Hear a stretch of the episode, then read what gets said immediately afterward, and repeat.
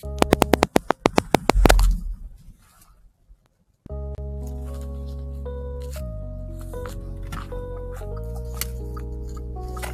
んにちは。整理収納アドバイザーで、ゆるミニマリストのいい子です。このチャンネルでは、聞いていて、ちょっと元気になって、片付けに対しても前向きになれるようなお話をしていきます。ちょっとまたまた移動中でマイク、イヤホンマイクでお話ししてます。今日はですね、ちょっと難しいんですけど、自己需要っていう話をしていきます。あの、昨日、私のその片付けの講師仲間の方から、なんか、あ、なんだっけな、えっ、と、ソウルカラーセラピーっていう、なんかこう、なんだろう、えっ、と、そういうセラピーを受けたんですけども、そこで、私は自己需要ができてるんだねっていうことを言ってもらえたんですよ。確かに自己需要ってなんだってことなんですけど、自己需要って自分のことを受け止めるみたいな感じですかね。詳しくはちょっとわかんないんですけど、あの、今まではこんな自分じゃダメだとか、なんか結構自分のこと責めてたんですけど、最近ここ2、3年で自己需要自分のこと認められるようになったなーって、受け入れられるようになったなーって思っています。っていうのも、自己需要できるように訓練したみたいなとこがあります。それは、片付けがまあきっかけでもあるんですけども、まあ、片付けてちょっと自分の心に余裕ができてきて自分のことを俯瞰することが時間が増えてきたことが大きいんですけどじゃあそこで自己需要するために何をしてきたかっていうとあのなんだっけ私メンタリスト DAIGO さんの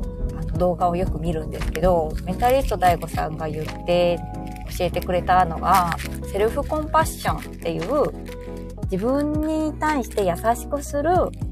技術みたいなのを教えてもらいました。で、セルフコンパッションっていう自分に優しくするのはどうしたらいいかっていうのは何個かあるんですけど、その中でも、なんだろうな。何か失敗した時とか、自分を責めたくなってしまった時に、じゃあ、これが自分じゃなくって、身近な友達とかだ、に、身近な友達だったら、自分だったらなんて声かけるかなとか、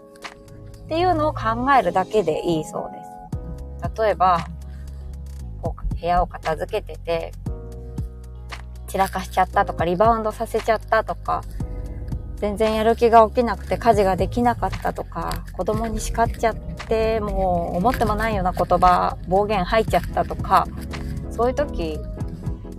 もしそれが友達だったら、おそらく私は、いや、そんなこともあるでしょう。人間だもの、水を、みたいな 感じで声かけると思うんですよ。だって人間なんだからしょうがないじゃん。そういう不安定な時だってあってもおかしくないよって、って言うと思うんですよ。はい。どうですかね皆さんだったら友達にも、いや、そんなことあんたそんなこと言って、ほんとダメな母親だね、なんて言わないと思うんですよね。それをなんでじゃあ自分にだけは、ほんとダメな母親だとか、もう、私なんかいない方がいいんじゃないかとか、なんで自分にはそうやって言う、思ったりね、言うのかなっていうところなんですよ。そう。で、それを訓練していくと、だんだんだんだん、あ、こんな自分でも大丈夫？また前を向いて失敗しないように何か対策を打とうとか思えるようになってくるんですよね。これ一回だけじゃダメで、やっぱり筋トレと同じで。毎日の積み重ねで思考の偏り的な感じで、そういう失敗を何か犯した時に優しい言葉をかけるっていうパターンを習慣にしていくことで、だんだんだんだんと自分のことが許せるようになってきたんですよね。うん。で、あとは、なんか、いくつかあったんですけど、あとはよくやって、一番最初に手軽に始められたのはなんかセルフハグみたいな。自分の肩を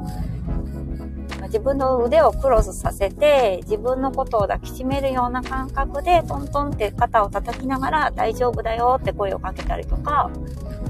したりするのも確か良かったと思います。なんか脳みそって、そうやって自分の肩をトントンって叩いたとかって、誰に叩かれたかまでは判断できないらしいですよ。だから自分でやったって人にやってもらったってあの、効果は同じ。だから、人にちょっと私のこと抱きしめてトントン大丈夫だよって言ってってなかなか言えないと思うので、あの、自分で誰も見てないところでやるっていうのも、あの、一つの手だと思います。そういうことをまあ続けていくと、まあ、セルフコンパッション、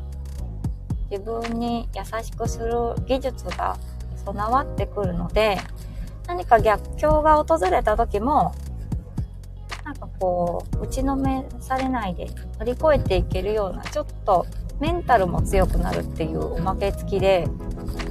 あの、自己需要ができていくっていう話でした。これって片付けするにあたって、やっぱり片付け、家の、部屋の、部屋は自分の心を映す鏡みたいな言うじゃないですか。そう、なんかやっぱりメンタルが不安定だったりすることも繋がってる人も中にはやっぱりいると思うので、やっぱなんかこう、片付け進めてく上で、リバウンドって当たり前なんですよ。何回も何回もリバウンド繰り返すし、家族がいたらもっと時間がかかるし、一生片付けに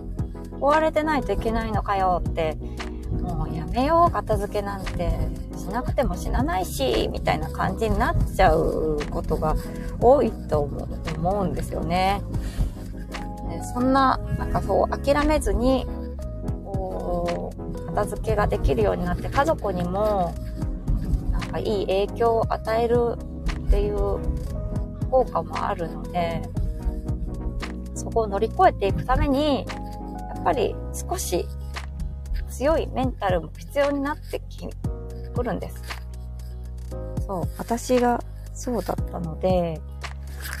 うん、なんか卵が先か、なんとか鶏が先かみたいな感じですけど、私はやっぱり同時にメンタルも一緒に鍛えていった方が、片付けは成功するんだと思います。なので、自分を認めるとか、自己需要とか、っていうのができてくると、まあ、家族が散らかしたとしても、イライラしなくなるんですよね。自分と人は違うっていうことも認められるようになるし、どういうふうに声かけすれば、家族、ね、子供とか旦那さんとか、片付けて協力してくれるかなとか、で、なんかこう策を考えられるようになるので、ちょっと自分のことを俯瞰して見れるようにもなりました。そんな感じで今日は、あの、片付けを成功させるためとか、何か目標達成するために必要な自己需要について話させてもらいました。専門家じゃないので全然違うこともあると思うんですけども、なんか、あの、意見とかありましたら、あの、レターとか、ね、何かで教えてください。はい。じゃあ、以上になります。聞いてくれてありがとうございました。素敵な一日をお過ごしください。